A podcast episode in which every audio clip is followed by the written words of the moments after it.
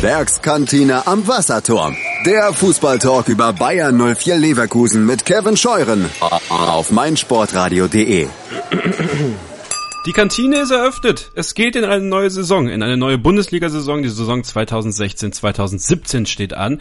Und auch für Bayern 04 Leverkusen geht's endlich wieder los. Für uns geht's wieder los. Für mich geht's wieder los. Kevin Scheuren hier in der Werkskantine am Wasserturm der Sendung rund um Bayern 04 Leverkusen hier auf meinsportradio.de.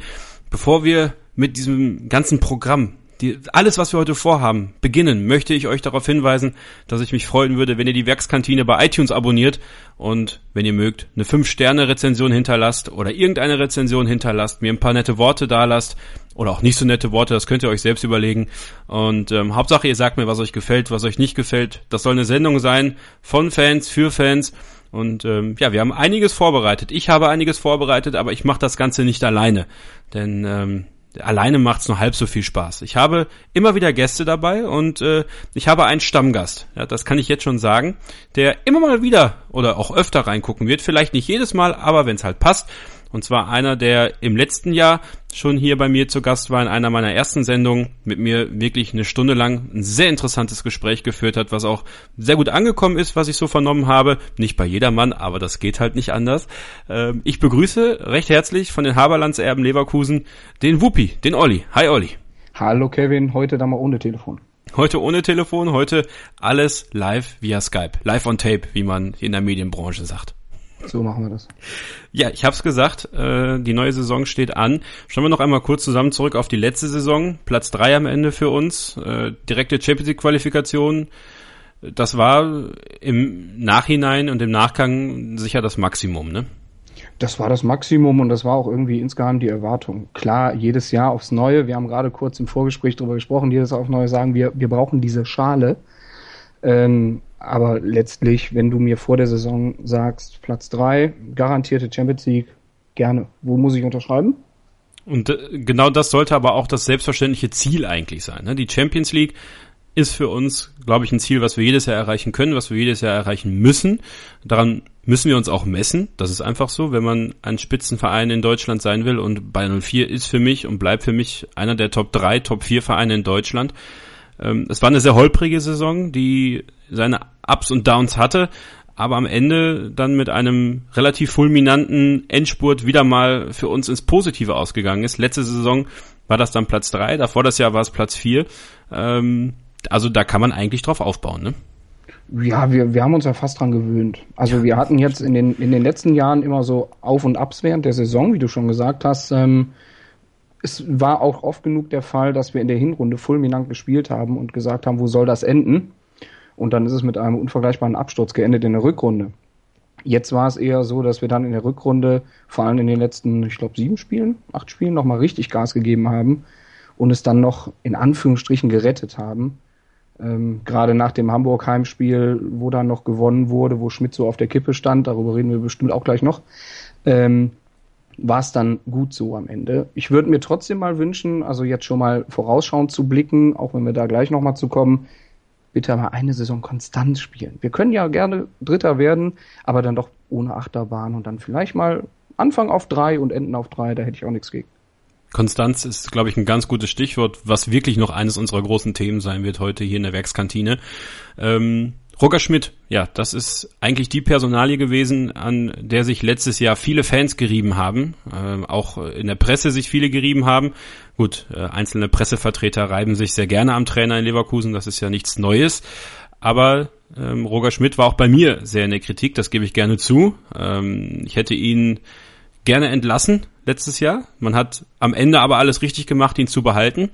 Er hat einige Fehler gemacht, ja. Vor allem das Spiel gegen Dortmund war, glaube ich, der größte Fehler. Daraus hat er hoffentlich gelernt und ähm, am Trainingsauftakt waren wir zusammen an der Bayer Arena, Olli und ich, und da habe ich kurz mit Roger Schmidt sprechen dürfen, auch über die letzte Saison, wo er auch über sein eigenes Verhalten so ein bisschen reflektiert hat. Und ich würde sagen, das Ganze hören wir uns jetzt mal an. Ja, war eine, wirklich eine schwierige äh, Saison, weil wir ähm, am Anfang der Saison ja, sehr etablierte Spieler verloren haben und dann noch ein paar etablierte Spieler sehr schnell verletzt äh, waren. Und, und wenn man dann mit einer jungen Mannschaft so so eine ähm, Saison in drei Wettbewerben bestreiten muss, ist nicht so ganz einfach, wenn man dann versucht, die Ziele zu erreichen. Und deshalb äh, finde ich, äh, natürlich gab es äh, auch Schwierigkeiten während der Saison, auch ähm, Schwächephasen, aber wenn man die ganze Saison betrachtet und dann auch das Endergebnis, glaube ich, haben wir das Beste daraus äh, gemacht. Und ich finde, dass die Mannschaft ähm, wirklich äh, da großen, äh, großen Kampfgeist, einen großen Charakter gezeigt hat und ähm, ja, nach hinten raus eben halt uns wieder die Champions League erarbeitet haben, weil das ja für uns und auch für die Fans von unglaublicher Bedeutung ist, für den Verein und von wirtschaftlicher Bedeutung. Aber äh, wir freuen uns jetzt alle äh, auf, die, auf die Saison, auf die Champions League Saison und ähm, äh, auch weil wir uns eben halt sehr viel Mühe geben mussten, um dahin zu kommen. Du standest ja daneben, als äh, ich mit Roger gesprochen habe und ich fand das sehr beeindruckend, wie selbstkritisch er war. Das hätte ich so nicht erwartet. Ich auch nicht. Also wenn man ihn erlebt hat, gerade in dieser kritischen Phase der Saison, da hatte man schon das Gefühl, ja, so ein, ich will nicht sagen unbelehrbar und ich will auch nicht bockig sagen, ich würde gern so, so einen Mittelweg beschreiben. Ähm, man hatte schon das Gefühl, entweder er weiß nicht, was wir meinen oder was die Presse meint oder was die Öffentlichkeit meint, oder er ist einfach so von sich überzeugt, dass er es nicht sieht. Also, dass er wirklich stur auf seiner Linie beharrt, weil er denkt, das ist der einzig richtige Weg. Ähm, jetzt macht es dann eher den Eindruck, dass er sehr wohl kapiert hat, um was es ging und auch, denke ich, sehr wohl eingesehen hat, dass da ein paar Fehler auch seinerseits liefen. Ich kann mir auch vorstellen, dass es äh, ja dieser Reifeprozess für ihn einfach nötig war. Ne? Er ist ja ein junger Trainer, er hat jetzt noch nicht so viele Stationen, gerade auch in der Bundesliga nicht.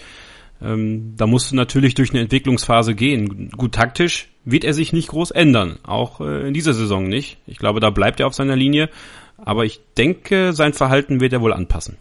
Ja, es geht aber auch taktisch, äh, kann er es schon ändern. Also er kann ja variieren. Das hat er ja auch bewiesen jetzt zum Schluss. Und genau das war ja auch das, was wir uns immer gewünscht haben. Ähm, keiner sagt, dass er sich neu erfinden soll. Keiner sagt, dass wir einen ganz neuen Fußball hier sehen müssen im Vergleich zur letzten Saison er wird die Stellschrauben angesetzt haben und da hoffen wir beide und auch alle anderen, dass es dann klappt. Schauen wir mal ganz kurz, was in der Sommerpause bei uns passiert ist. Einige Spieler sind gegangen, haben den Verein verlassen. Das waren größtenteils eigentlich Jugendspieler. Also ähm, Spieler, die keine Rolle mehr gespielt haben, die woanders erstmal per Laie hingegangen sind. Patrick Gialto zum Beispiel, Marlon Frey, Robin Becker. Dann hatten wir das ganze Problem mit Sebastian Böhnisch. Ja, der hat ja ähm, keinen Vertrag mehr bekommen in Leverkusen, ist jetzt auch arbeitslos, vereinslos, äh, wie man das auch nennen will, hat leider sich im Ton vergriffen äh, auf Instagram äh, und zwar auf das Abschiedsfoto von Christoph Kramer hin, der ähm, den Verein auch verlassen hat, für 15 Millionen zu Borussia Mönchengladbach gegangen ist.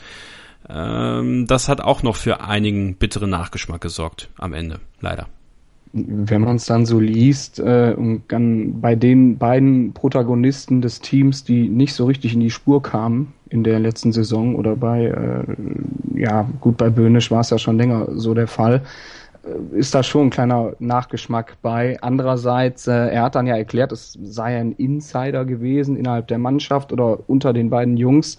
Äh, ja, schön und gut, wenn es ein Insider ist, dann behalt ihn doch bitte, dann lass ihn doch inside vor allem toller ähm, Insider, Absprung geschafft. Hä? Ja, totaler Insider. Ich weiß auch nicht, ob die in der Freizeit mal beim Skispringen waren oder so, aber das ist dann, ja, man, man muss sich dann schon fragen, Mensch, Junge, gerade in der heutigen Zeit, denk doch mal ein bisschen nach. Lass es doch dann. Sei froh, dass du weg bist, also an Kramer gerichtet. Ähm, und viel Glück das nächste Mal an Böhnisch gerichtet.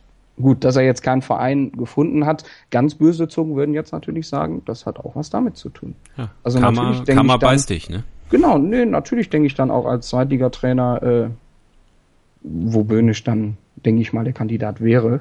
Äh, passt der so in die Truppe charakterlich oder ist das schon dann noch eine andere Frage? Gut, das ist jetzt weit in die Glaskugel geschaut, aber so ein Verhalten öffentlich bekommst du heutzutage immer als Bumerang zurück, gerade als Spieler. Ich habe mich da auch sehr verwundert gezeigt, vor allem weil am letzten Spieltag wieder der äh, Oh Sebastian Böhnisch Song gesungen worden ist. Und äh, ich eigentlich dachte, wie wir ihn mit einem guten Gefühl ver verabschiedet haben. Also, naja, man täuscht sich gerne mal in Menschen und auch in Fußballer, aber vielleicht ist das einfach so. Mhm. Christoph Kramer, das ist, ähm, glaube ich, die unglücklichste Personalie in der letzten Saison gewesen, kam unter großem Buhai zurück, äh, sollte sich in Leverkusen wieder finden, wollte sich in Leverkusen durchsetzen. Ich habe schon zu Beginn der letzten Saison gesagt, dass ich glaube, dass es seine erste und letzte Saison in Leverkusen sein wird. So ist es auch gekommen. Ähm, für meine Begriffe hatte er nie hundertprozentig Bock auf Bayer. Ähm, das hat er auch eigentlich, finde ich, auch recht deutlich gezeigt. Also er hatte auch nie, finde ich, äh, wirklich ein Spiel, wo ich sage, da erinnere ich mich dran, außer in Villarreal, als er den Ball gegen die Binne bekommen hat. Ja, aber das muss man auch erstmal schaffen. ähm, wir beide haben ja nach dem Derby im April zusammen die Sendung Derby-Sieg gemacht und da habe ich ja damals schon gesagt, gebt dem Jungen mal ein bisschen Zeit. Natürlich war es da auch schon weit in der Saison oder schon am Ende der Saison. Ich bleibe immer wieder bei meinem Lieblingsbeispiel, was ich jedem auf die Nase binde, gefragt und ungefragt, Se Roberto. War einer der größten Ballzauberer in Leverkusen. Den hätten wir in den ersten ein bis anderthalb Jahren auf den Mond schießen können. So, Christoph Kramer kam aus einem anderen Spielsystem. Ähm, ich würde ihm noch nicht mal irgendeine Lustlosigkeit unterstellen. Natürlich sind wir auch dann da wieder bei dem Thema Öffentlichkeitsarbeit, was er da mit wahrem Mensch und so weiter in der Presse abgesondert hat vor dem Wechsel zurück nach Leverkusen. Lässt natürlich dann auch äh, vermuten, dass es ein bisschen daran lag. Aber ich denke einfach, er ist mit dem Spielsystem nicht klargekommen. Er ist in einer Zeit reingeworfen worden ins Spiel, wo Bender fehlte und wo es dann eben auch nicht so lief, wo eben das System von Schmidt Ecken und Kanten hatte. Ich denke, alles in allem, für alle ist es die beste Lösung, dass er jetzt nach Klappach zurückgegangen ist, weil uns hätte er nicht weitergebracht, da muss man einfach so ehrlich sein. Ich bin aber weiterhin davon überzeugt, in der neuen Saison hätten wir einen anderen Christoph Kramer gesehen. Ob es dann natürlich der Kramer gewesen wäre, den wir uns alle gewünscht hatten, das steht dann auf einem anderen Blatt. Ne? Ich bin ganz ehrlich, ich habe mir nie Kramer gewünscht. Das war äh, immer einer meiner äh, ja, ungeliebten Personalien schon vorher. Deswegen glaube ich, ist das so okay. Ich wünsche ihm trotzdem alles Gute in Gladbach. Also Christoph, wenn du das hörst, ne, alles Gute. Ähm, eine Sache, die ich dich gerne fragen möchte, da du ja da auch ein bisschen näher dran bist. Ähm, Jonas Meffert ähm, kam vom KSC zurück, sollte dann eigentlich verliehen werden, wurde dann aber im Endeffekt doch verkauft. Ähm, was gibt's da für einen Hintergedanken? Ich weiß nicht, ob sie ihn nochmal verleihen wollten. Ich bin aber auch gerade überfragt, was seine Restlaufzeit des Vertrages anging. Okay. Ne? Also wenn du nur noch ein Jahr Vertrag hast, darfst du ja nicht verliehen werden. Ja, okay, ich glaube, der hatte ne? nur noch ein Jahr Vertrag. Und dann hätte man dann eben nochmal den Vertrag verlängern müssen. Und das ist ja auch beim Max Wagner so geschehen, der von Mainz 2 zurückkam jetzt im Sommer und auch nur noch ein Jahr Vertrag hatte in Leverkusen. So, und da war auch effektiv kein Nutzen mehr für ihn und für Bayer. Und dann wurde auch der Vertrag aufgelöst und er ist dann seines Weges nach Wattenscheid 09 in die vierte Liga gegangen. Das Wie? sind halt immer die Ecken und Kanten an dem Ausleihsystem. Ne? Ja. Äh, Laie, zwei Laien, die getätigt worden sind, mit Hinblick auch auf die Zukunft, glaube ich, äh, einmal Marlon Frei nach Kaiserslautern. Das finde ich eigentlich ein ganz gutes, äh, ganz guter Ort für ihn. Natürlich, klar. Zumal Marlon in der letzten Saison schon das Pech hatte, nicht mehr für die A-Jugend spielen zu dürfen und sich dann in der Rückrunde, in der Hinrunde, Entschuldigung, in der Hinrunde hat er sich dann durch die Youth League Einsätze bei der U19 über Wasser gehalten, denn da war er dann noch spielberechtigt mit seinem Alter. Ansonsten hat er ja wirklich kaum Spielzeit bekommen bei uns. Und dann ist es eben mal besser, eine Laie anzustreben. Patrick Jalto nach Regensburg? Patrick Jalto hat in der A-Jugend in Leverkusen bewiesen, was er kann. Äh, der Sprung ist dann natürlich nochmal ein ganz anderer von der Jugend zu den Profis. Also das sind ja schon äh, in der U17 zur U19 sind schon andere Sprünge. Du spielst zehn Minuten länger dann in der, in der höchsten Jugendstufe. Ähm, und das ist schon für viele Spieler anstrengend. Und dann nochmal zu den Profis ist es immer besser, dann einen auszuleihen, weil dir eben die U23 fehlt in Leverkusen. Was ich ja bis heute, was ja auch wohl bekannt ist, äh, aufs tiefste bedauere. Da werden wir auf jeden Fall auch nochmal drüber sprechen an anderer Stelle über, über die Jugend, über das System. Und dann habe ich noch einen Spieler hier, ähm, auf den sich viele Fans auch schon zurückfreuen, Marc Brasnic, der zu Fortuna Köln ausgeliehen worden ist. Gut, also bei Marc Brasnic war es ja so, er hat im, in Paderborn auch nicht viel gespielt, wenn ich das richtig auf dem Zettel habe.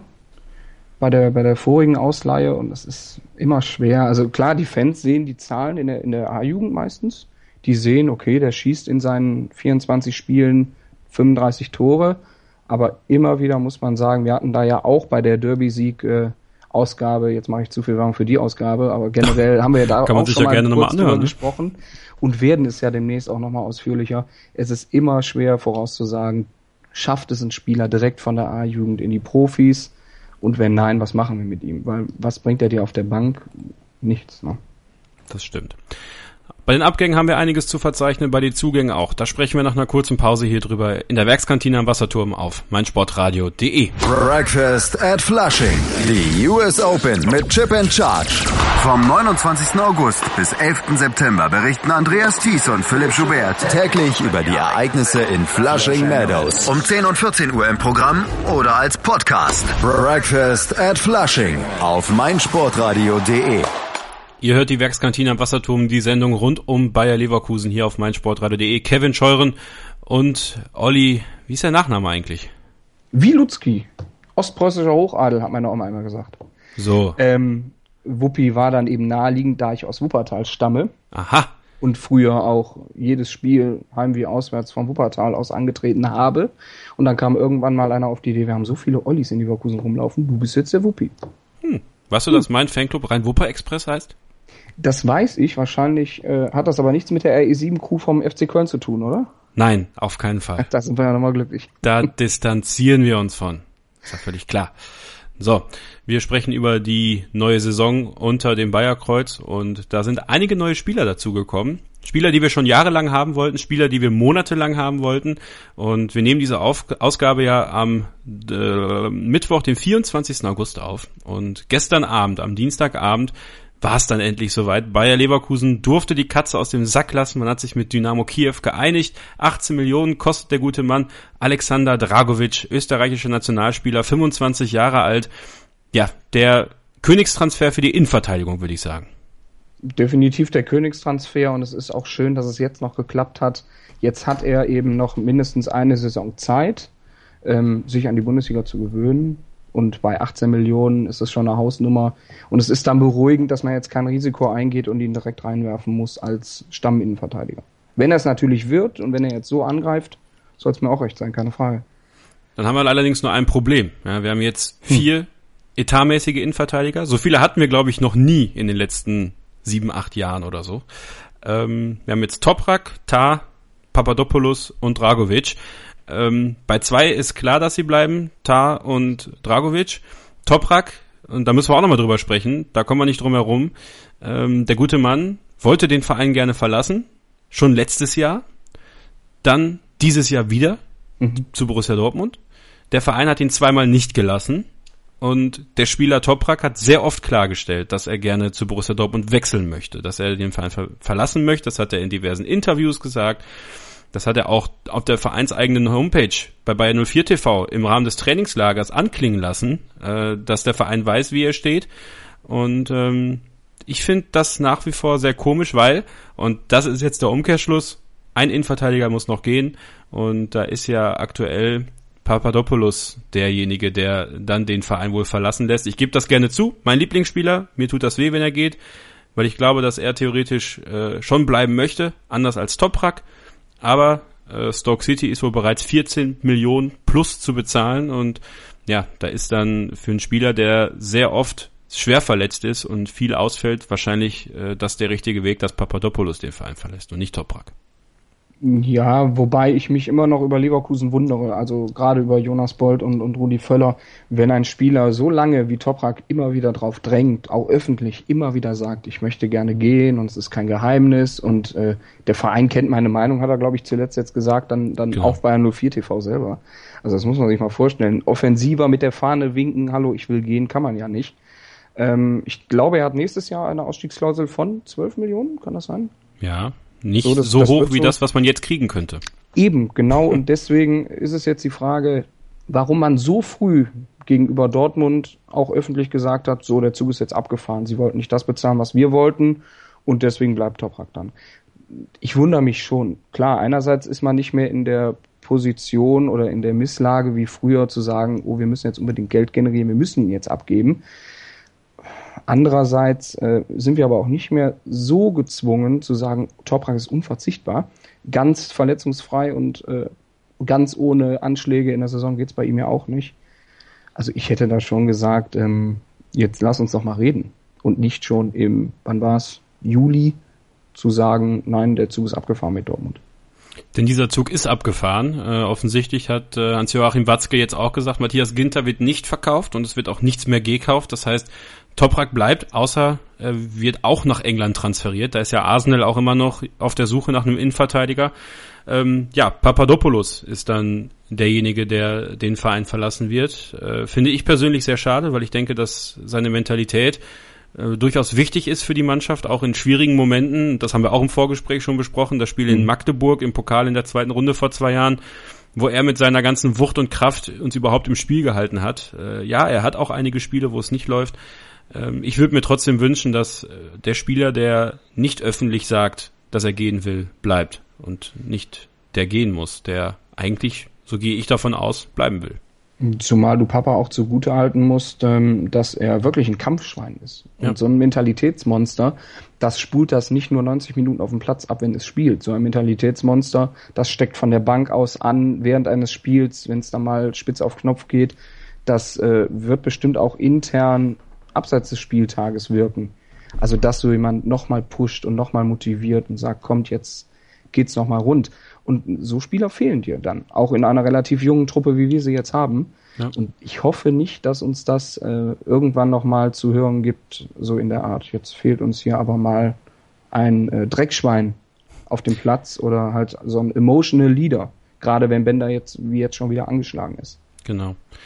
Gut, warten wir das mal ab. Äh, was sicher ist, ist, dass wir einen neuen Offensivspieler haben und den wollten wir auch schon jahrelang haben. Da haben wir mit Hoffenheim regelmäßig verhandelt. Das hat nie geklappt. Aber diesmal ist es soweit. Kevin Volland, das ist äh, der Spieler, der ich glaube auch ähm, mit am besten in das System von Roger Schmidt passt, was vorne im Sturm neben Chicharito rumlaufen kann. Genau, zumal er auch auf rechts außen ein hervorragender Flankengeber ist und ein ja. hervorragender Einläufer in den Strafraum, Einläufer in die Box, wie man neudeutsch so gerne sagt.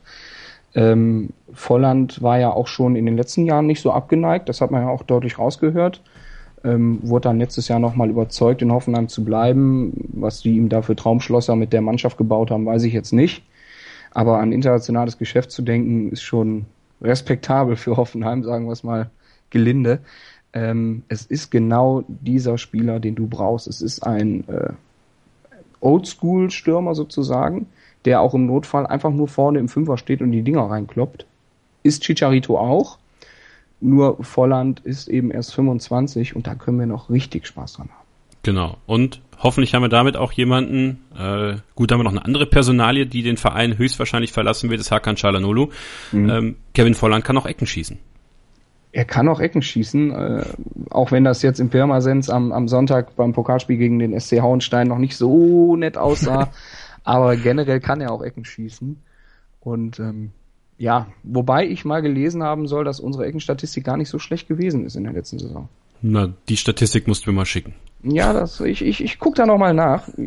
Schreiben wir mal in die Wiedervorlage für die nächste Sendung oder für eine der nächsten gut. Sendungen, dass wir da nochmal das Eckenthema besprechen. Äh, aber schlimmer als unter Castro kann es ja nicht werden, oder? Nein. Also da war es ja wirklich schon nicht mehr irgendwie der Hassspieler, der es eh nicht kann, sondern es war ja wirklich belegbar. Da muss also, ich kurz eine Geschichte erzählen. Ja. Äh, es gab vor zwei oder drei Jahren ein Testspiel in Leverkusen. Das war brüllend heiß. Ich glaube gegen irgendeinen belgischen Verein mhm. oder gegen einen französischen Verein. Ich weiß es nicht. Auf jeden Fall hat Castro, ich stand nah an der Eckfahne. Castro hat eine Ecke geschossen und die führte zu einem Tor. Hm. Und ich habe dann knallhart gesagt, wow, der kann's ja doch. Ne, zu Castro. Also ein Spieler hat mich noch nie so böse angeguckt. Aber gesehen hast du das nie wieder danach, oder? Nein. Also ich wollte gerade sagen, also, nicht, dass ich jetzt irgendwas vergessen habe. Ich meine, das wäre dann die einzige gute Ecke gewesen, ja. Und das bei einem Testspiel. Roger Schmidt hat äh, sich an meinem Mikrofon auch geäußert zum Thema Kevin Volland und ob das sein absoluter Wunschspieler ist. Ja, jeder Spieler, der kommt, ist ein Wunschspieler vom Trainer, ist ja immer so. Aber natürlich ist das immer eine gemeinschaftliche Entscheidung. Ne? Also wir besprechen ja alles ähm, in der sportlichen Führung mit Rudi Völler und Jonas Bolt und, und äh, Michael Schade. Und äh, ja, wir waren ja schon letztes Jahr der Meinung, dass es ein sehr guter Spieler für uns ist. Da hat es noch nicht geklappt. Dieses Jahr mussten wir den für noch ein bisschen mehr Geld einkaufen, aber ähm, wir sind über der Überzeugung, dass äh, halt die, dieser Preis auch gerechtfertigt ist und äh, Kevin Volland von der Mentalität, aber auch von der Spielweise sehr gut zu uns passt und eine ganz kleine Verstärkung ist. Gebe ich die Frage mal direkt an dich weiter. 20 Millionen, ähm, ist das erstmal gerechtfertigt? Ich meine, gut, Dragovic hat jetzt 18 gekostet, ist auch ein junger Kerl mit 25 und hat auch noch alles vor sich. Ne? Ja. Ähm, der Weg von Volland wäre nach meiner Meinung ganz anders verlaufen, wenn er früher zu einem anderen Verein gewechselt wäre als nach Hoffenheim. Das muss jetzt nicht unbedingt Bayer Leverkusen sein, das hätte auch Dortmund sein können oder vielleicht sogar Bayern München. Ähm, der Junge hat einen riesen Weg vor sich, auch wenn wir ihn schon gefühlt seit zehn Jahren in der Bundesliga sehen. Das stimmt. Aber da geht noch was. Das Da glaube ich geht wirklich noch was. Ich glaube auch, dass Leverkusen äh, die richtige Posit also die richtige Station für ihn jetzt ist. Zum jetzigen Zeitpunkt spielen wir einen Fußball, der auch dem, was er in Hoffenheim unter Nagelsmann am Ende gespielt hat, ja recht nahe kommt. Und deswegen kann das gut funktionieren. Roger Schmidt gerade auch nochmal gesagt, es ist eine Teamarbeit. Es ist Rudi Völler, es ist Jonas Bold, es ist auch Michael Schade dabei. Gerade dieser Jonas Bold hat sich äh, bei vielen Fans echt Kredit erarbeitet in dieser Transferphase, weil er eben nicht nur in der Spitze eingekauft hat, sag ich mal, mit Volland und Dragovic, sondern auch in der Breite mit Julian Baumgartlinger zu, zum Beispiel. Für vier Millionen aus Mainz gekommen, war jetzt nicht ein Spieler, den ich von Anfang an auf der Liste hatte. Auf der Liste nicht, aber genau für die Breite ist ein Baumgartlinger genau der Spieler, den wir brauchen. Du hast ähm, im System variabel einiges zu machen. Also wir können auch durchaus mit drei äh, Sechsern spielen, die dann mal ein bisschen abfahren. Und dann brauchst du eben gerade auf der Sechs diese Breite. Und wenn du einen Spieler holst, der letzte Saison in Mainz äh, die Jungs nach Europa fast geführt hätte, ähm, oder hat sie ja geführt, sozusagen, Ja. dann was willst du mehr als so einen Spieler in die Breite holen? Klar, früher wären das dann irgendwelche abgehalfterten Stars gewesen. Ähm, ich weiß noch, damals haben wir, glaube ich, mal Gresco für die Breite zurückgeholt oder so, Mhm. wo ich dann hinten umgefallen bin und gedacht habe, okay, so nötig haben wir es jetzt. Wir haben die schon einige Männer Spieler für die Breite geholt im Winter. Ja, genau, genau. Und ähm, Radoslav Kaluschny. jetzt fängt der in der ersten Sendung der neuen Saison direkt mit dem Gruselkabinett an. Das gibt es doch gar nicht. Das müssen wir auch noch irgendwann besprechen. Das, ah, die, die schnellste Glatze auf dem Bayerplatz. Radoslav Kaluschny. Das ist unglaublich. sensationell. Das ist unglaublich. So, und genau weil ich so Spieler nicht mehr sehen möchte, bei allem Respekt, Ja. ähm, ist es genau der richtige Weg, den Bolt und sein Team da einschlagen, um zu sagen, okay, wir holen uns dann eben mal bei den besseren mittleren Bundesligisten die Spieler. Und Baumgartlinger, auch wenn er jetzt bei der EM nicht das gezeigt hat, was ich eigentlich erwarte, aber das kann man auch bei den Österreichern dann nicht so als Spiegelbild sehen. Auch bei Dragovic war es jetzt nicht die EM seines Lebens, vielleicht sogar besser für uns, dass wir ihn dadurch noch bekommen haben. Ähm, aber generell Jonas Bold plus Scouting plus die ganzen anderen, die da mitarbeiten, Daumen hoch, Respekt. Schauen wir nochmal auf zwei Transfers symbolisch, auch für das Thema Breite. Ein Spieler, über den ich mich sehr freue, dass er wieder da ist, ist Dani da Costa. Ich ähm, sehe es sehr positiv, dass die Außenverteidigerposition, finde ich, in dieser Saison, und da kommen wir dann gleich in der Kaderdiskussion noch ein bisschen zu, besser besetzt sind, zumindest breiter besetzt. Ähm, Gerade Dani da Costa, finde ich, hat in Ingolstadt einen Riesensprung gemacht, äh, war für mich auch schon in seiner ersten Phase bei uns ein absoluter Sympathieträger. Ich glaube, auf den können wir uns auch freuen, wenn er seine Chancen bekommt.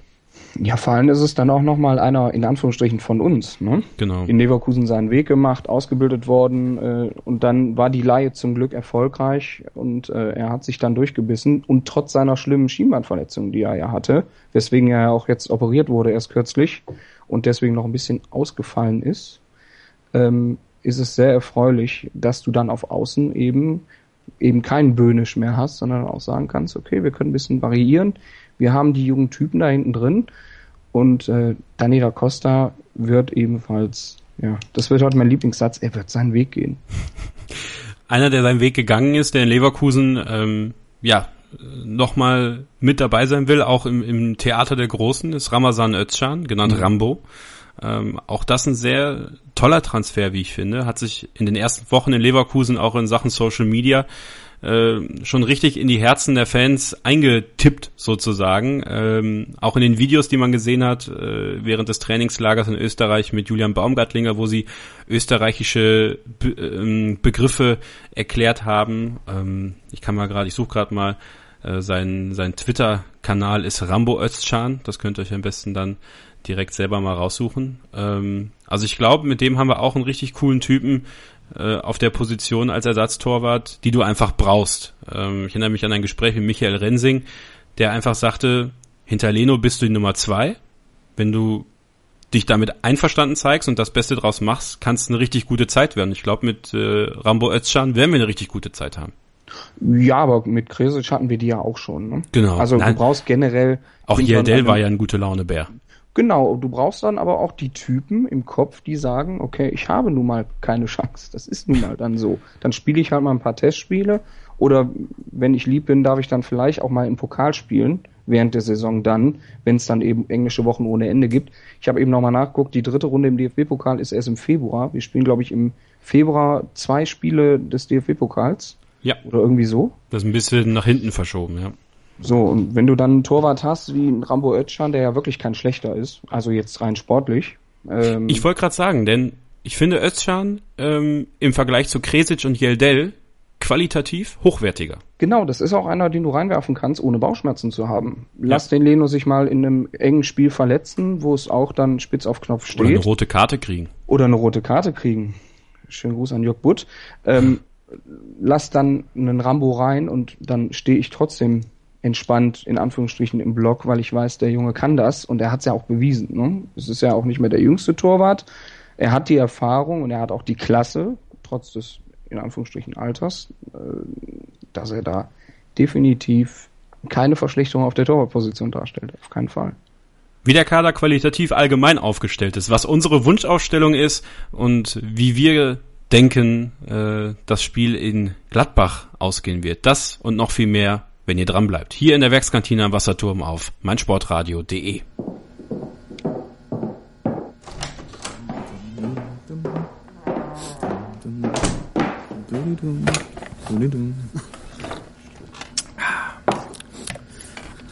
Gut läuft, sehr schön. Was brauchen wir? Texte, Promo. Ja, ist genau das Richtige. So, Daniel, bist du bereit? Äh, alles okay? Daniel? Was gibt's denn da zu heulen? Wir wollen nur eine Promo aufnehmen, Junge. Ja, ich weiß, aber... Weißt, es ist halt nur, ich habe gerade gehört, wir feiern schon den eine Millionsten Podcast-Download 2016. Ja, aber das, boah, aber das ist doch eigentlich was Schönes. Danke. Alle Sendungen gibt es auch als Podcast auf meinsportradio.de. Ihr hört die Werkskantine am Wasserturm, die Sendung rund um Bayern 04 Leverkusen hier auf meinsportradio.de.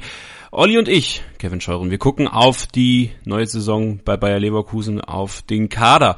Und da ist eigentlich, sag ich mal, erfreulicherweise wenig passiert. Wir haben Spieler dazu bekommen, Spieler, die abgegangen sind oder den Verein verlassen haben, waren jetzt keine Leistungsträger, muss man so sagen. Wir konnten eigentlich alle Leistungsträger halten, was wirklich sehr erfreulich ist.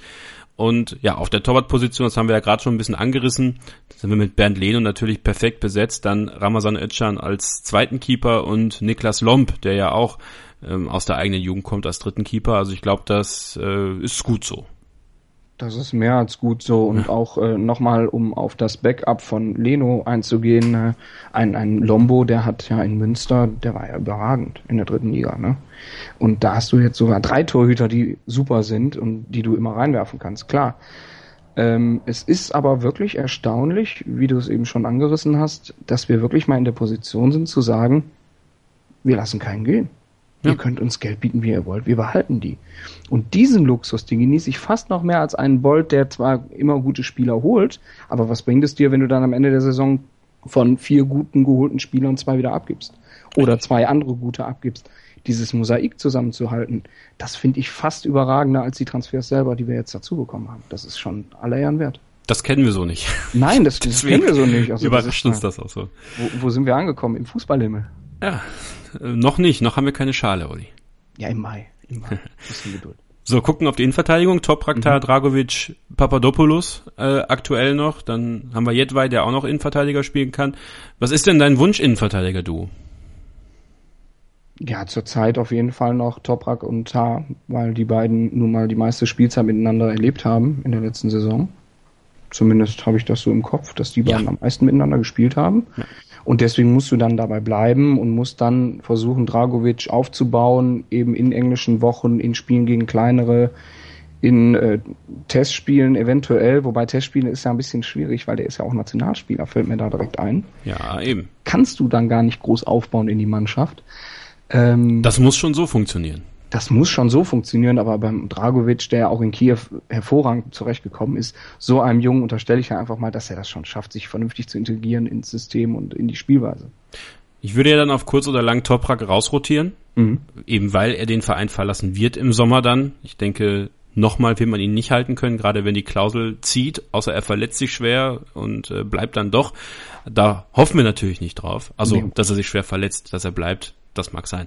Aber ähm, dann auf Dauer Tar und Dragovic ähm, finde ich schon ein schönes Stamm-Innenverteidiger-Duo. Ich würde mich freuen, wenn Papa bleibt.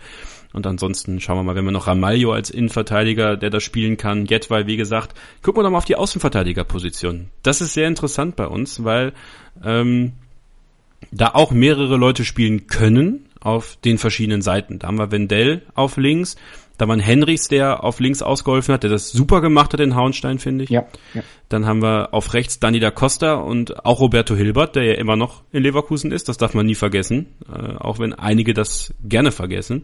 Ähm, auf der Rechtsverteidigerposition ist das Ganze, finde ich, nicht so klar wie auf der Linksverteidigerposition, weil da halt Wendell, wenn er fit ist, auf jeden Fall gesetzt ist. Wie sieht's auf rechts für dich aus? Das ist ganz schwer zu sagen, weil Roberto Hilbert war jetzt in den Jahren in Leverkusen bisher immer eine kleine Wundertüte. Dann hat er ja. mal stark begonnen, dann äh, hat er rapide nachgelassen und dann gesagt, oh mein Gott, was ist denn mit dem Jungen los? Jetzt hol den mal vom Platz und jetzt bitte mal austauschen. Ähm, ich denke, dass Daniela Costa sich auf Dauer durchsetzen wird, weil er es jetzt auch einfach, er hat diesen Lauf aus Ingolstadt, den er mitbringt und ähm, ich denke, er wird genau wie Benny Henrichs jetzt auch kapieren, das ist die Chance, die du hast. Und das hat Benny Henrichs in der letzten Saison überragend verstanden. Auch dem Trainer zu zeigen, auch im Training zu sagen, so jetzt nach vorne. Ich denke, auch wenn die Erfahrung von Roberto Hilbert wichtig ist, aber dann eben neben dem Platz, im Training und alles, äh, denke ich schon, dass Daniela Costa auf rechts das Rennen machen wird.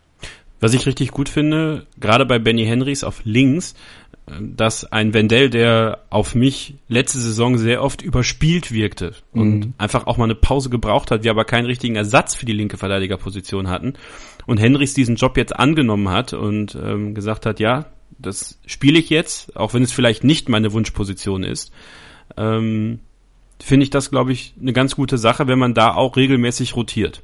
Ja, zumal du dann ja auch wieder fast ein Luxusproblem hast im Vergleich zu anderen Vereinen. Denn gerade die mhm. Linksverteidigerposition, die ist dramatisch unterbesetzt. Äh, nicht nur im deutschen Fußball, sondern international. Das ist ja so. Die Rechtsposition ist es eigentlich auch. Da hoffen wir jetzt mal auf Danny da Costa, dass er es da packt. Auch gerade dann international. Das wird auch nochmal ein Riesenschritt für ihn.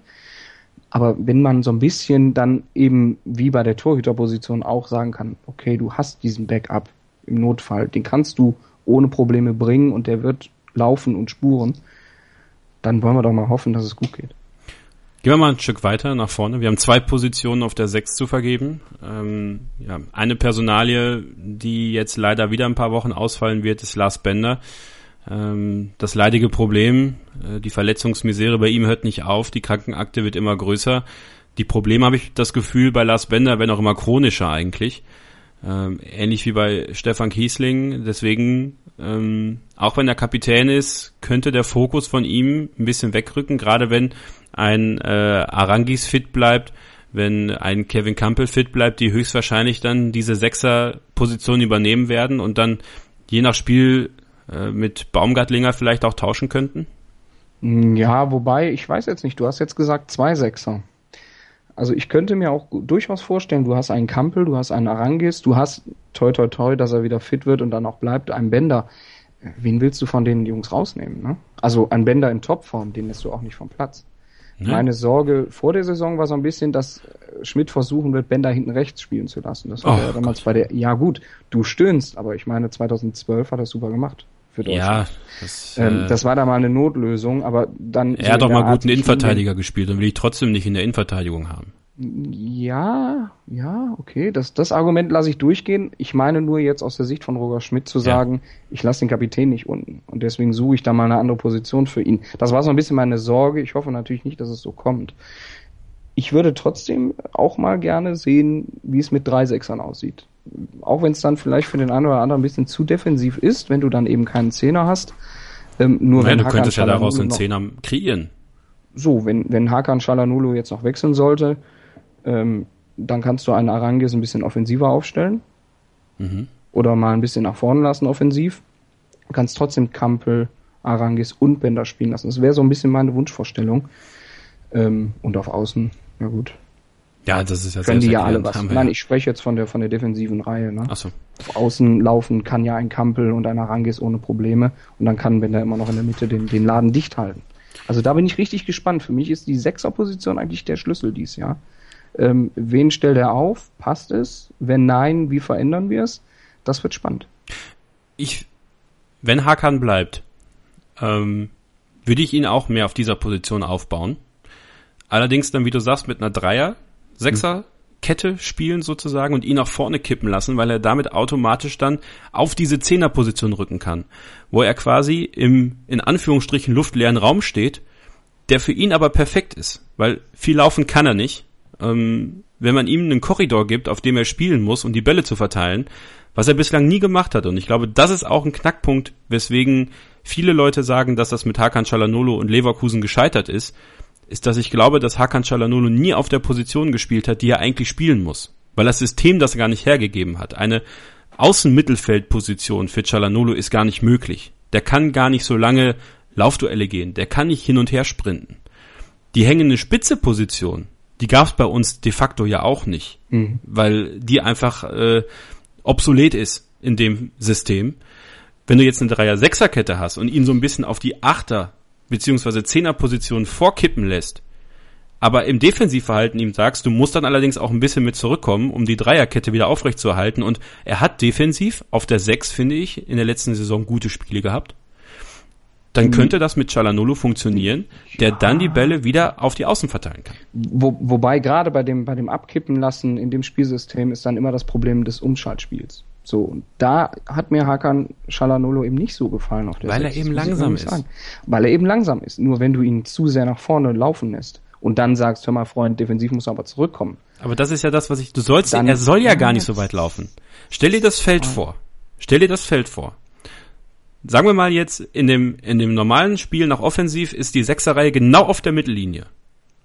Nur mal so als Beispiel. Hm, Ja, gut, okay, aber ja. Das ist jetzt nur ein Beispiel. Wie um gesagt, du hast, du hast ja x Varianten. Du hast x Varianten. klar. Und ähm, selbst wenn es bei zwei Sechsern bleiben würde, dann wäre es für mich erstmal jetzt durch die Verletzung von Lars Bender sowieso Arangis Kampel. klar. Aber auch ein Kampel muss halt, finde ich, auf Dauer mehr nach vorne. Ja, ein Also Kampel ist muss halt- auf Dauer vor allem dann auch mal ein bisschen mehr auf den Flügeln dann mal laufen. Genau. Mal so ein bisschen Wechselspiel vielleicht mit Bellarabi machen. Das sieht ganz gut aus, finde ich, Mhm. wenn die es versuchen.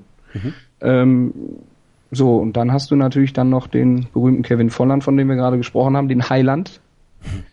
Ähm, wo, wo, wo stellen wir ihn auf? Ne? Mittelsturm.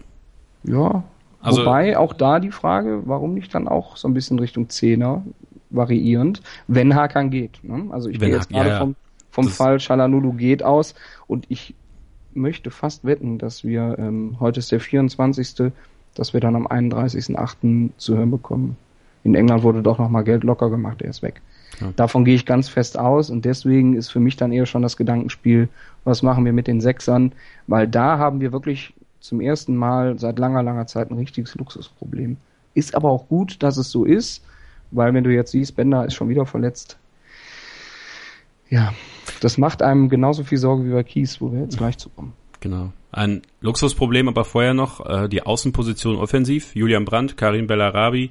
Genau. Ähm, dann können wir Kevin Volland noch hinstellen. Chicharito könnte auch von außen kommen, wenn er wollte. Ähm, Levin Öztunali halte ich auf der Position auch für nicht verkehrt. Obwohl ich Öztunali sogar noch ein Stück weiter nach vorne in den Sturm ziehen würde, dann in dem Fall mit seiner Bulligkeit. Äh, gutes Abschlussspiel, das könnte gut funktionieren.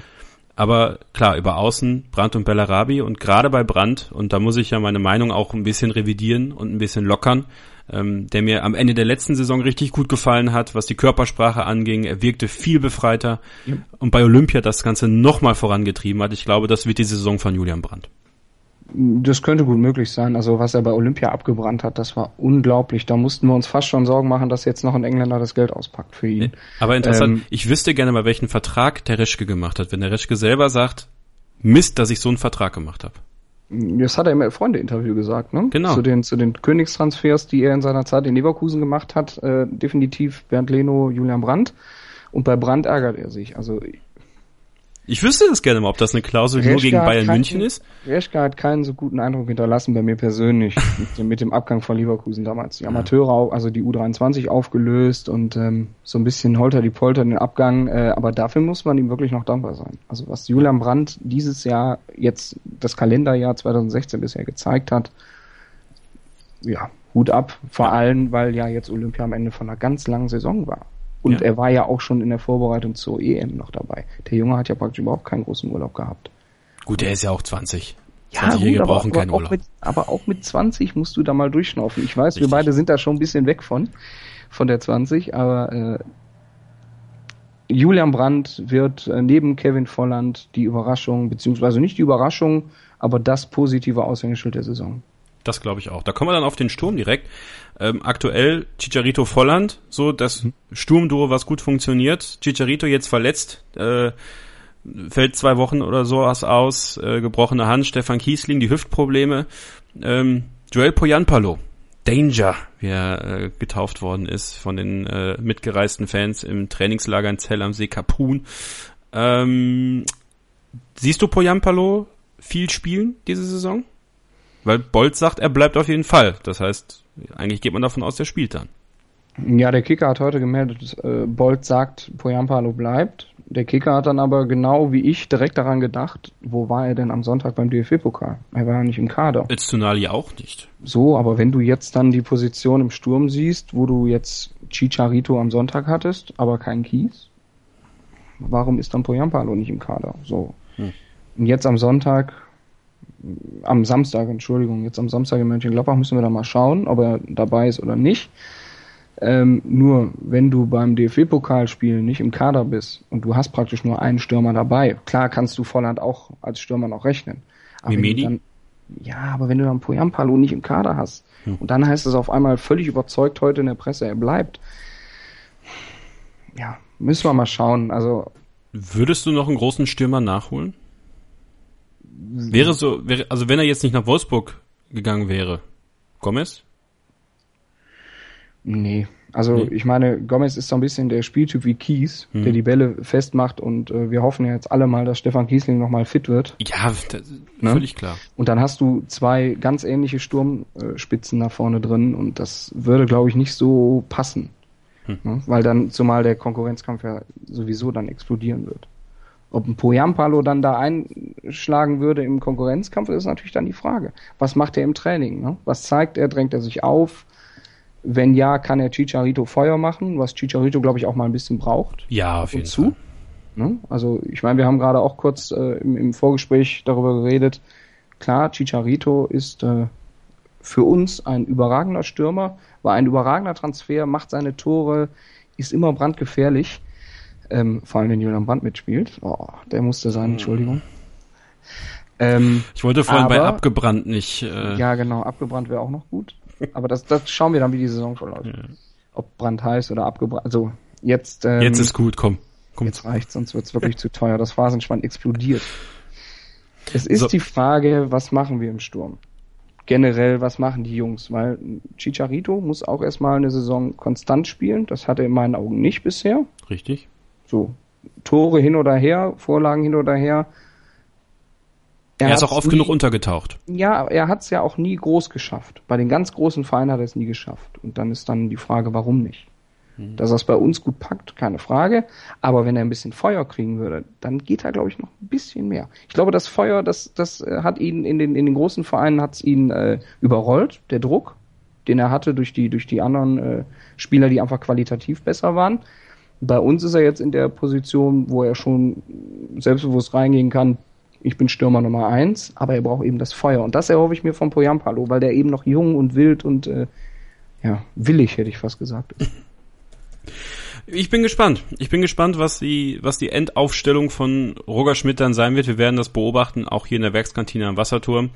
Und nach einer kurzen Pause sprechen wir über die Champions League, über den DFB-Pokal und natürlich über das erste Spiel bei Borussia Mönchengladbach. Bleibt also dran. Gleich geht's weiter. Sei dein eigener Programmchef. Mit unserer neuen meinsportradio.de App wählst du jetzt zwischen allen Livestreams und Podcasts. Einfach, immer, überall. Hol dir unsere neue App für iOS und Android und bewerte sie jetzt bei Google Play und im App Store von iTunes. Kurz bevor die Kantine wieder schließt, müssen wir hier in der Werkskantine am Wasserturm natürlich noch über alles sprechen, was in der letzten Woche passiert ist, was auf uns zukommt. Äh, wie bereits gesagt, wir nehmen diese Sendung am 24.08. auf und die Auslosung im DFB-Pokal steht an, am Freitag, am kommenden Freitag.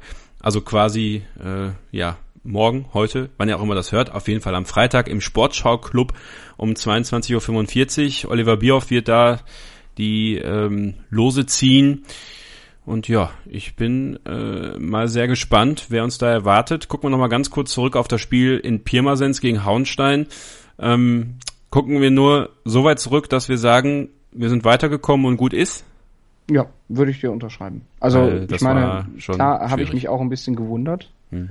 Ähm, woran lag's? In Anführungsstrichen, woran lag's? Ja, Woran hat gelegen, ne? Ja, ja, Fragst immer, woran hat's Ja, gelegen? die typische Sportreporterfrage, wie fühlen Sie sich und woran hat's gelegen?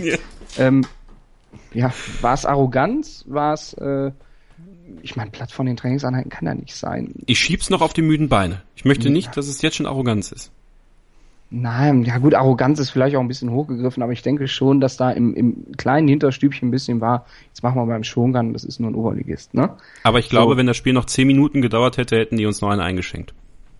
Ja, aber wenn die, wenn die Ecke nicht so blöd kommt und Baumgartlinger den da nicht selber drüber schiebt, dann geht er gar nicht erst rein und dann können die in der letzten Minute auch noch eins machen. Ne? Also normalerweise musst du sagen, äh, gegen die kleinen Vereine ist eine Überraschung immer möglich. Das sind jetzt wieder drei Euro. Wir haben es ja in Waldorf gesehen. Waldorf haut mal eben den VfL Bochum raus. Ja. Es geht immer schnell. Wir haben es jetzt gemacht, 2 zu 1 gewonnen und der Rest ist jetzt egal und jetzt zweite Runde. Wen kriegen wir denn? Ja, ich bin ja immer einer, der ziemlich viel fährt, also zu den Auswärtsspielen fährt und deswegen wünsche ich mir meistens dann Stadien, wo ich noch nicht war. Jetzt habe ich eben mal geguckt, die Bundesliga ist fast komplett weiter, die zweite Liga ist fast komplett weiter, jetzt ist nicht mehr so viel Auswahl. Ne? Mhm. Ähm, viele werden natürlich sagen, ich hätte gern ein Derby, worüber ich dann sage, nee, komm, zweimal im Jahr reicht. Oder zweimal in der Saison reicht. So ein schickes Auswärtsspiel in Heidenheim, in Sandhausen oder in Würzburg, das wäre ganz nett.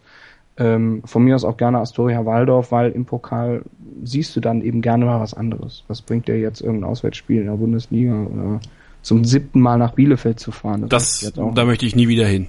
sportlich gesehen kannst du natürlich sagen, ein Heimspiel gegen Zweitligisten wäre in Ordnung. Ne? Ich glaube, wir fahren nach Lotte. Ein, ein weiteres Mal. Wir möchten den Balljungen noch mal sehen, Ja, der im letzten Jahr, ja, ja, der letztes Jahr der große Star war, während des Spiels in der ersten Runde. Ähm, ja, ich glaube, wir fahren nach Lotte. Die übrigens das Stadion wunderschön ausgebaut haben. Also Ja, die große Werbetafel hinter dem Tor ist weg. Ich war ganz überrascht. ich auch. Und solange es da nicht regnet, kommen wir alle vom Parkplatz. Ja, und wenn nicht, dann kommt der Bauer mit der großen Dresine und zieht Genau. uns raus. Das ist alles kein Problem. Champions. League. Da wird ja auch, ähm, ja, heute Abend die letzten Qualifikationsspiele, heute Abend am Mittwoch, ähm, Auslosung dann morgen um 18 Uhr, also Donnerstag um 18 Uhr in Monaco. Ähm, ja, wir sind im zweiten Topf. Das heißt, wir kriegen auf jeden Fall einen Kracher, sag ich mal, und dann können wir uns noch was aussuchen. Hast du Wunschlose? Mittlerweile ist es ja so, dass im Top 1 die Landesmeister sind. Aus den äh, besten sieben Nationen, acht Nationen. Und du hast dann auch Moskau da drin. So, und ganz ehrlich, bei ZSK Moskau, da sage ich sofort ja. Sportlich gesehen äh, ist es dann das leichteste. So Favoriten habe ich keine. Also es, es ist immer schön, wenn du äh, für die für die Leute, die überall hinfahren, die sagen ja meistens was Nahes, was äh, ganz Weites und was Neues. So. Was ganz Weites wäre Moskau, was Nahes wäre zum Beispiel Basel oder äh, Eindhoven oder Ajax, falls sie heute weiterkommen. Äh, morgen oder übermorgen oder vorgestern, wann ihr es auch immer hört. Ähm, und ja, keine Ahnung. Irgendwas Leichtes aus Top 4, wo man diesmal dann aber nicht sagt, der Gruppensieg ist klar oder Platz 2 ist klar, sondern wo man dann konzentriert rangeht. Es könnte übrigens wieder Monaco werden. Ja, genau. Der AS Monaco, er ist wieder da. Äh, ich würde mich nicht freuen, muss Nee. ich sagen. Äh, das ist äh, etwas, was ich verhindern möchte. Ich mache hier gerade live eine dieser tollen Auslosungen. Es gibt so ein Auslosungstool. Ach was. inka.github.io slash cl-draw. Ja, wenn das jetzt zu kurz war, dann ähm, müsst ihr das nochmal anhören. Es lohnt sich eh, die Werkskantine Wasserturm regelmäßig und öfter zu hören. Man hört immer was Neues. Und ich lose gerade aus. Äh, da sind noch nicht alle ähm, Mannschaften mit drin, die weiterkommen. Da haben sie dann im Top 4 dann die Tendenzen aus dem Hinspiel gemacht. Und ich bin gerade dabei. Wir sind in Gruppe H in meiner Auslosung. Und jetzt kommt der Gegner. Okay, wir haben äh, als Gegner Real Madrid, äh, Ja. Brügge und Apoel Nicosia. Da wären wir bei was Schwerem, bei was Nahem und bei was Weiben. So. Nehmen wir die Mischung, ja. Also, ich meine, klar, in Top 1, wenn du dann äh, gegen Real oder gegen Barcelona spielst, ist es für den einen oder anderen Fan ein Highlight. Ähm, ich bin eher immer derjenige, der gerne zum Achtelfinale und zum Viertelfinale schaut und dann sagt, was leicht ist aus Top 1. Ja. Ähm, Top 3 musst du schlagen, Top 4 darfst du nicht unterschätzen und dann äh, schauen wir mal, was geht. Ich glaube, es geht einiges. Also da müssen wir uns heute dieses Jahr nicht verstecken. Ähm, da sollte man auch mit breiter Brust rangehen an die ganze Geschichte. Und ähm, ich glaube, dass das in der Champions League ähm, das Viertelfinale möchte ich gerne erreichen. Ja, Da, genau. ähm, da sehe ich mein Ziel. Und falls sie Dritter werden in der Gruppe, dann möchte ich die Europa League gewinnen. So, das sollte der Anspruch sein. Egal, ob dieser Pokal attraktiv ist oder nicht.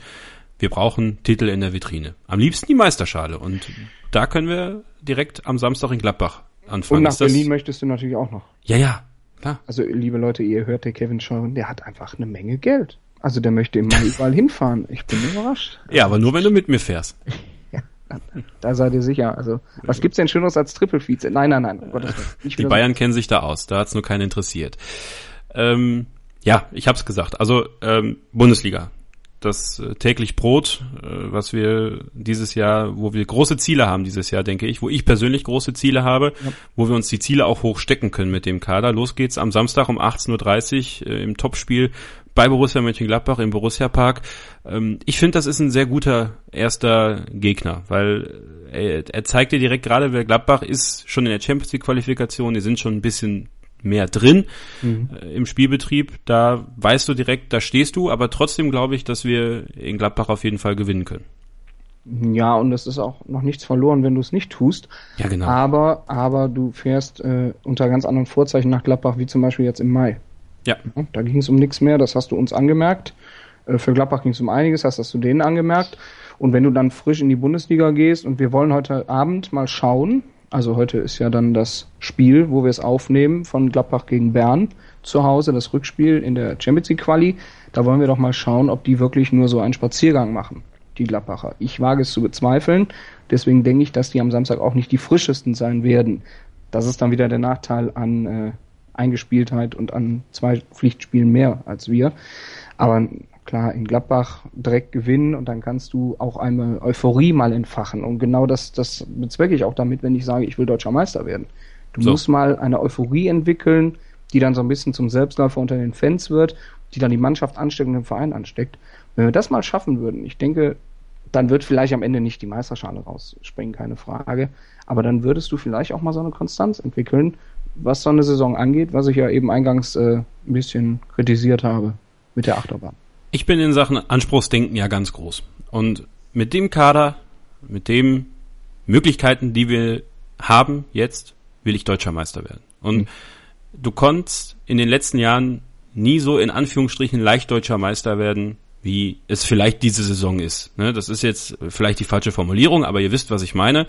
Dortmund im Umbruch, Bayern neuer Trainer, vielleicht auch da ein paar Probleme und da können wir reinstechen. Da müssen wir aber auch den Anspruch haben, das zu schaffen. Und das muss dann auch zu einer Art Selbstverständnis werden. Und Gladbach ist ein guter Anfang. Danach haben wir dann, ich finde, ein ganz gutes Anfangsprogramm. Zu Hause gegen Hamburg, in Frankfurt, zu Hause gegen Augsburg, in Mainz. Ähm, und dann kommt erst der nächste große Gegner mit Borussia Dortmund. Ähm, da kannst du dir schon eine ganze Menge Kredit erspielen. Und ich finde, man sollte sich nicht verstecken. Ich will deutscher Meister werden. Das steht als Statement zu Beginn der Saison bei mir heute. Und die hängen wir dann in die Kantine ganz groß und sagen, hey Leute, wir haben es euch am 24.08. aufgenommen, wir haben es euch immer gesagt. Ja, Klar. Aber lass uns doch dann mal mit zwölf Punkten, wenn wir auswärts unsere Stabilität behalten, die wir eigentlich in den letzten zwei Jahren gut hatten, ähm, lass uns die mal behalten, lass uns mal zwölf Punkte holen oder neun Punkte aus den ersten vier Spielen holen Und dann gucken wir doch mal. Dann müssen die Dortmunder uns erstmal was zeigen im, Genau. im Spiel. Und wenn du die dann noch schlägst und dann vielleicht sogar schon zu Beginn direkt drei, vier Pünktchen Vorsprung hättest auf die Dortmunder, dann kannst du wirklich dieses, äh, ja, das sind jetzt schon wieder drei Euro Feuer entfachen. Vieles ist neu in dieser Saison. Ich freue mich drauf. Du freust dich auch, Olli, oder? Definitiv. Also jetzt Sonntag war ein schöner Beginn im DFB-Pokal, aber wenn es dann immer zur Saisonbeginn zu den Auslosungen geht und dann erstes Pflichtspiel in der Bundesliga, und jetzt, jetzt geht's los.